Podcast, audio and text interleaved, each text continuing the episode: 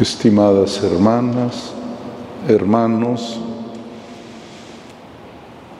me uno a ustedes, a la familia de mi hermano José, me uno a la esposa, a los hijos, a los hermanos, a los amigos, a todos los que de alguna manera compartimos su vida. Lo hacemos en la misa, delante de sus cenizas, porque solo en la misa comprendemos nuestra grandeza. Humanamente está presente aquí la pequeñez humana.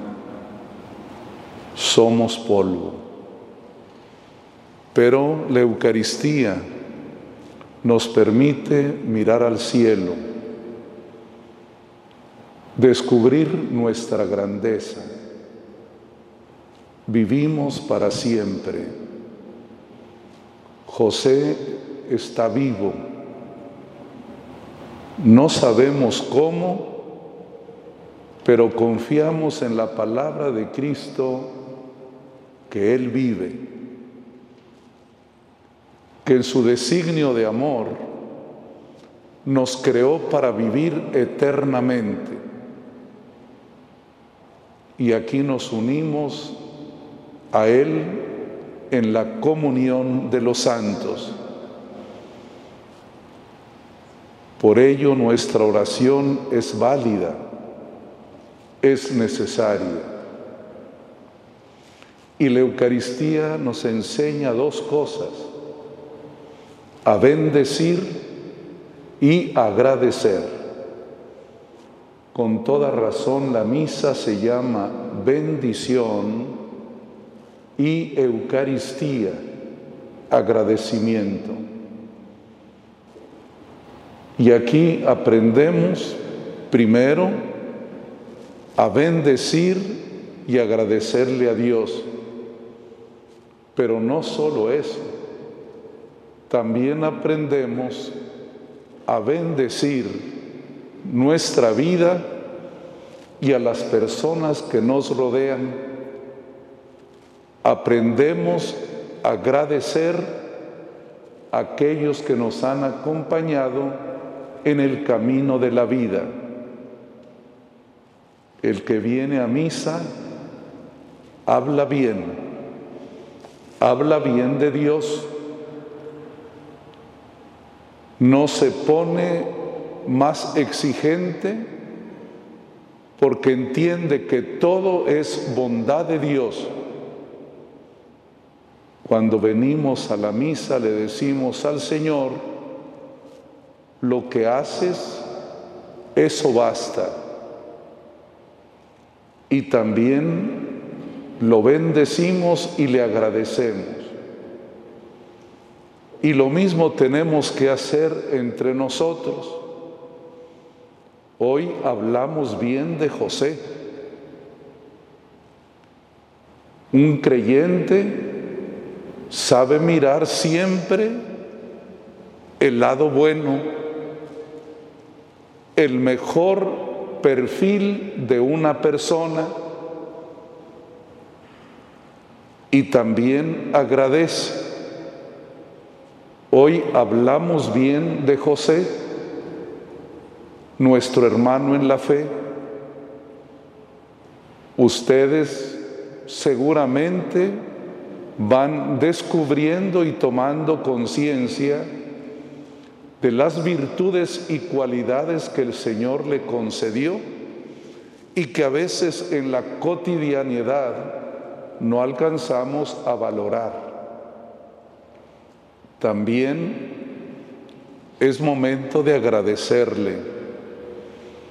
Gracias, José, por vivir y convivir con nosotros. Ustedes la familia, Gracias José por tu cariño por tu compañía, por tu comprensión. Eso lo aprendemos en la Eucaristía con nuestro Maestro, el Señor Jesús. Él encargó a sus discípulos celebrar la Eucaristía hasta el fin del mundo, porque lo que acompaña a un ser humano es la bendición y el agradecimiento. La palabra de Dios que oímos en el Evangelio también nos ayuda a caminar en esta vida, sabiendo que todos tenemos que despedirnos. José se ha despedido de nosotros, lo hemos despedido y tenemos conciencia que es un hasta luego, porque todos también tenemos que despedirnos de este mundo con esperanza y con toda confianza y cariño, le decimos a José, hasta pronto.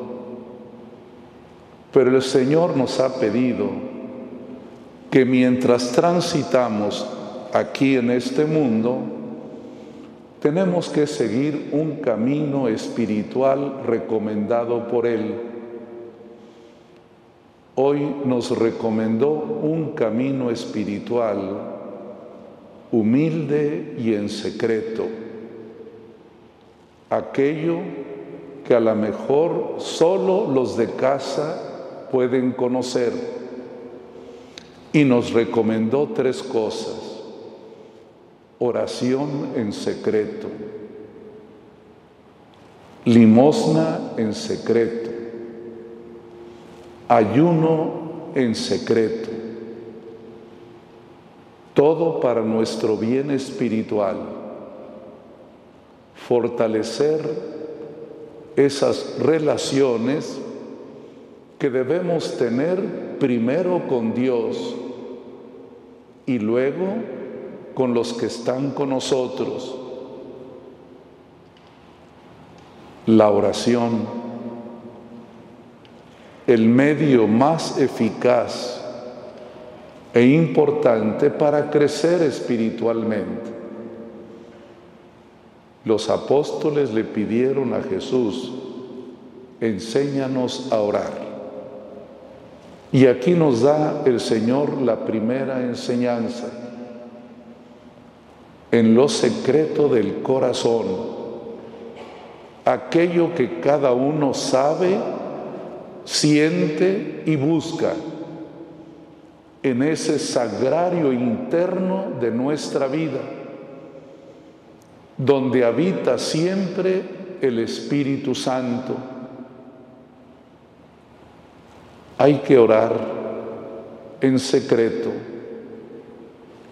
No significa que la otra oración no sea importante, por supuesto la Eucaristía, la oración común, el rezo del rosario.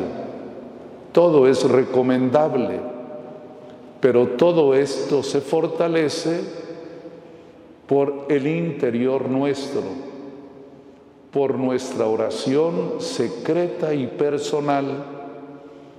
Ese es el cimiento de la Eucaristía y de la devoción. ¿Por qué a veces no le encontramos el gusto a la misa? Porque nos ha faltado la oración personal en secreto. Es la que dispone a orar comunitariamente. Pero también el Señor nos recomienda la limosna que no solo es el dinero, sino es la generosidad. La limosna, que es afecto, que es perdón, que es sonrisa, que es cercanía.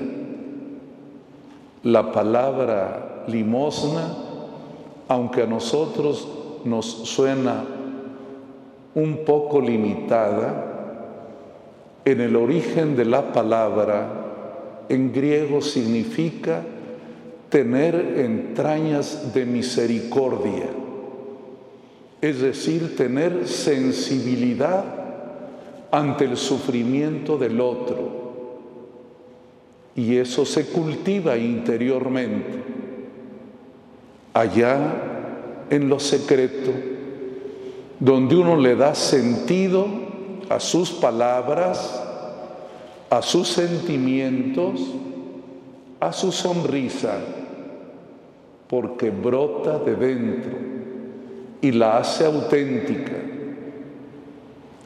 También el Señor nos recomienda la templanza, el ayuno, no como un simple sacrificio, no, sino la templanza, aprender a ponernos límites y no solo de la comida, sino todo aquello que en exceso nos puede dañar.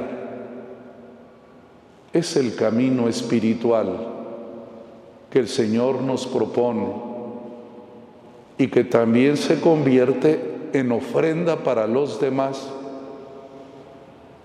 Si bendecimos y agradecemos a Dios, también nuestra vida familiar será siempre mejor. Que Dios los bendiga y todo aquello que recuerdan, que tienen memoria, todo aquello que el Señor con un espíritu bondadoso les permite descubrir en el esposo, en el papá, en el hermano, en el amigo, en el compañero, todo eso que sea motivo de bendición. Hoy pedimos por nuestro hermano José y lo pedimos de esa forma. Señor, dale descanso.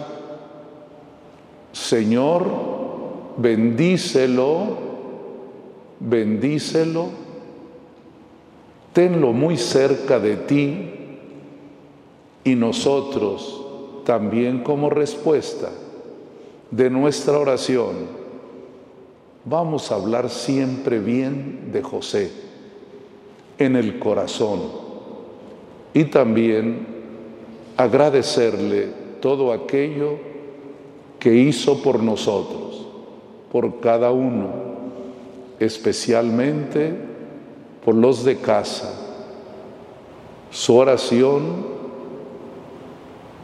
su cariño, su delicadeza, su entrega. Y que Dios le perdone sus pecados, porque ustedes y yo siempre tenemos defectos, cometemos pecados, dice el apóstol San Juan que si alguien dice que no ha pecado, miente,